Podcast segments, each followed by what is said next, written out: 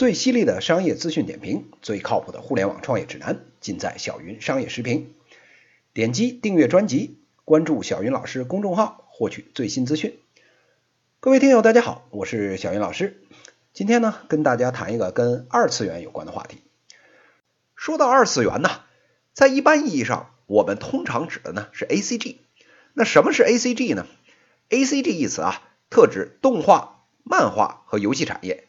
也就是 anime、comic 和 game 的缩写，这三类作品的载体啊，经常互相改编。漫画呢可以改编成动画，游戏呢可以改编成漫画、动画，动画呢可以改编成漫画、游戏。哎，可以说呢，A C G 本来就是一家。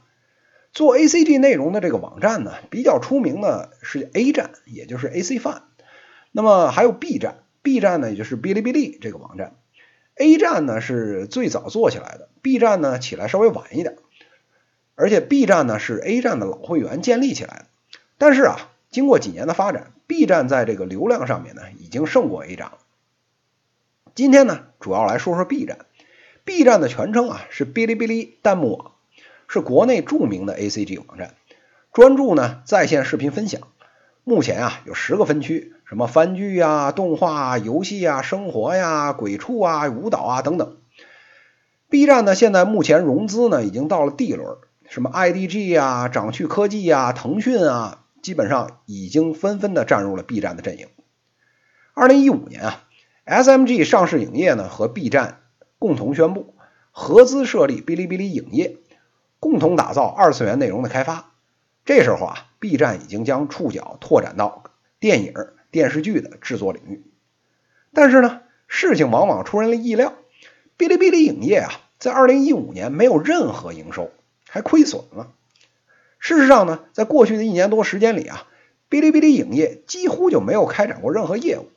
虽然说呢，参与投资了纪录片《我在故宫修文物》，还有动画电影这个《精灵王座》，但是呢，这两部作品啊，票房啊都表现不佳。根据最近的一则这个股权转让公告呢。上市影业啊，将转让哔哩哔哩影业百分之四十五的股权，转让价格呢，仅仅是两百万人民币。B 站的一个重要的商业化企图做电影，目前看来毫无疑问是失败了。那坐拥五千万用户的 B 站，未来将何去何从呢？二次元的变现就这么难吗？小鱼老师觉得啊，二次元变现没问题。但是呢，B 站自己做影视这条路估计是条死路。为什么呢？我们啊，不妨把目光转向日本，看看这个二次元文化的发源地 A C G 文化的老祖宗，在二次元影视方面是怎么弄的。在日本啊，跟 B 站很像的一个网站叫 Nico Nico。Nico Nico 呢是这个行当里面当之无愧的祖师爷。国内 A 站和 B 站的雏形啊，当年就抄的是 Nico Nico。虽然呢，Nico Nico 的这个二次元的这个生态啊极其发达，但是你深入的研究就会发现啊，这个平台上面压倒性高比例的实际上是二次创作的内容。什么叫二次创作呢？就是根据现在最火的动漫啊、电视剧啊、电影啊进行的创作，你做个剪辑呀，加一些搞笑的编辑效果呀，做成这种鬼畜的动画啊等等的不一而足。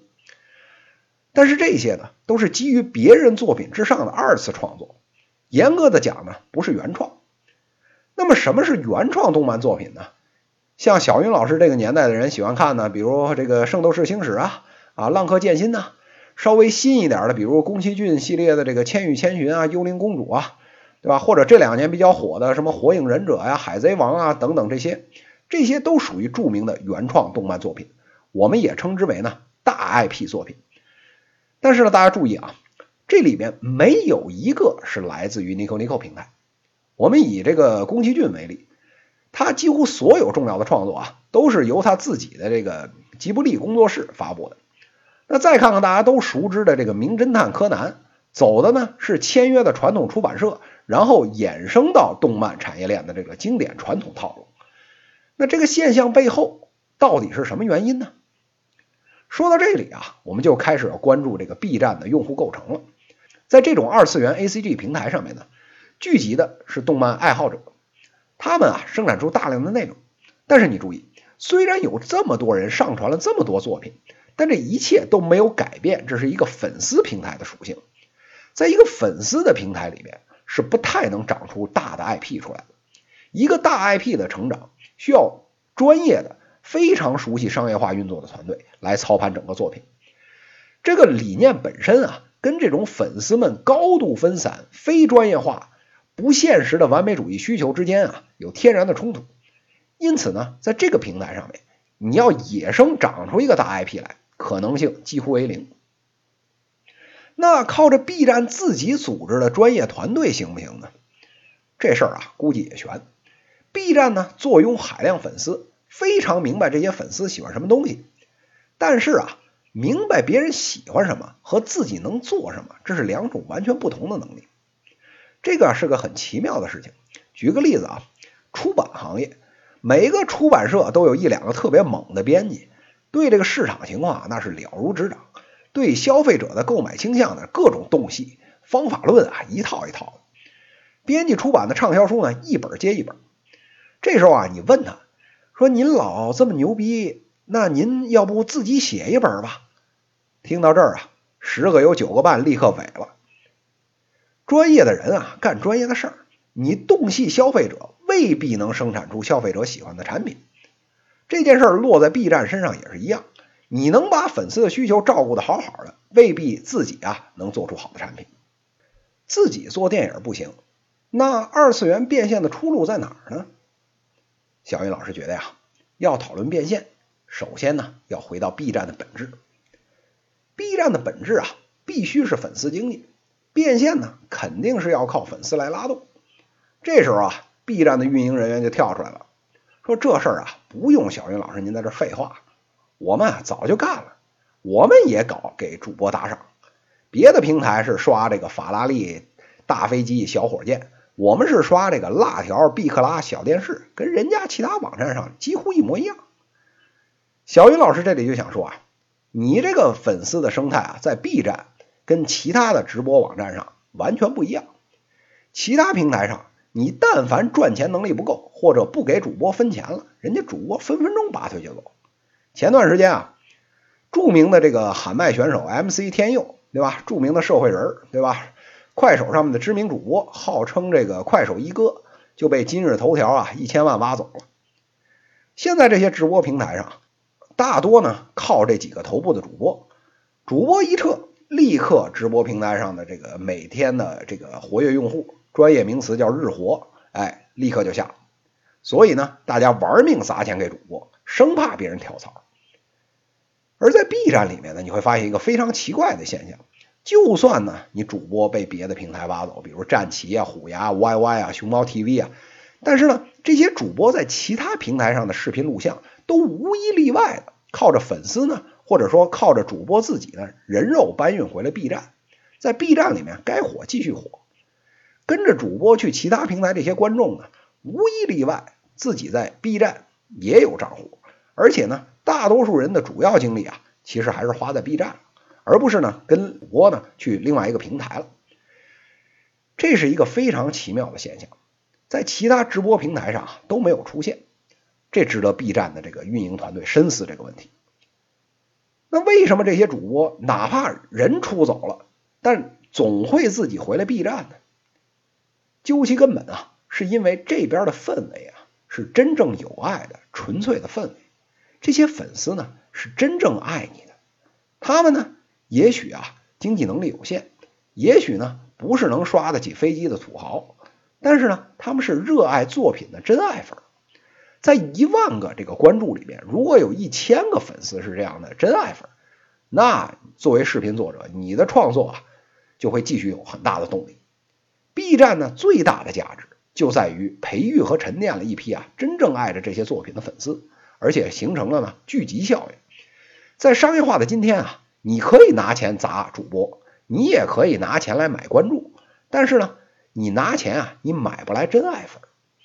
而创作的激发呢，一方面是要靠作者自己的天赋，另一方面也是要靠真爱自己作品的人群来支持。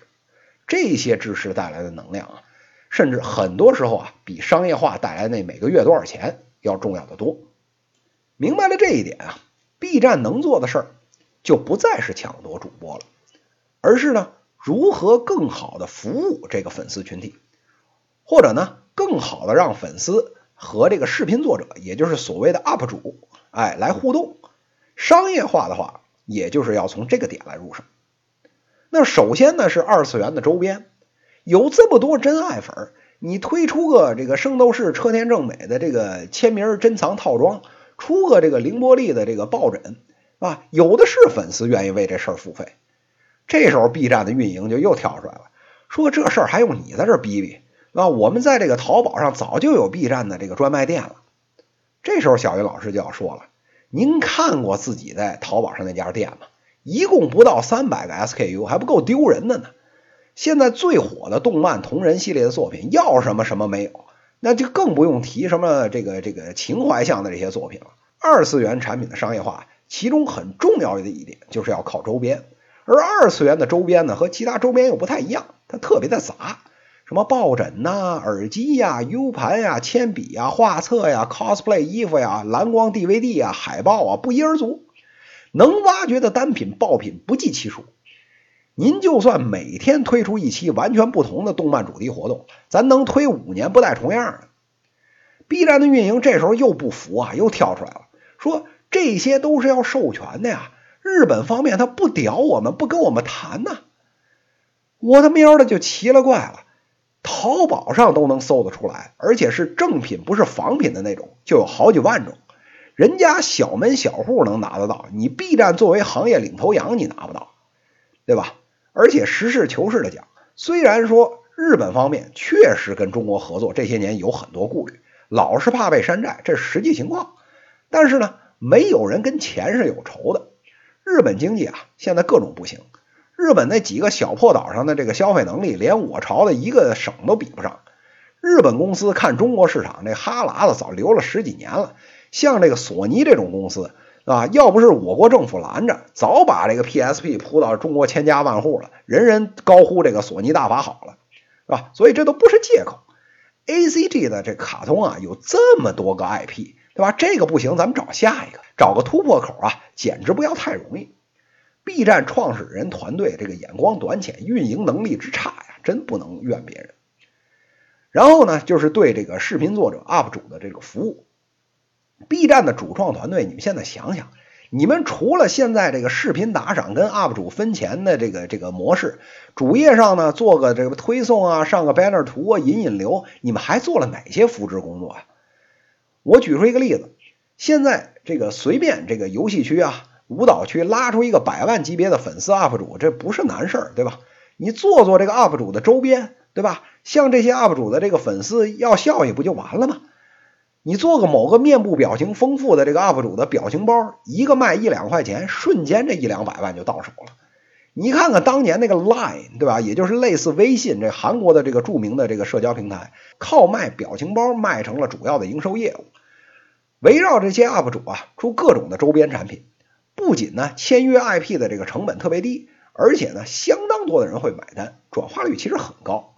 再有呢，你组织组织活动啊，比如说啊，在舞蹈区你搞个比赛，邀请这个漂亮的小姐姐，对吧？上传点作品，对吧？靠粉丝拉票打赏，互相 PK，或者呢，你做一个类似这个小 S 跟蔡康永做的那个《康熙来了》类似这种二次元版本，很快就火起来了。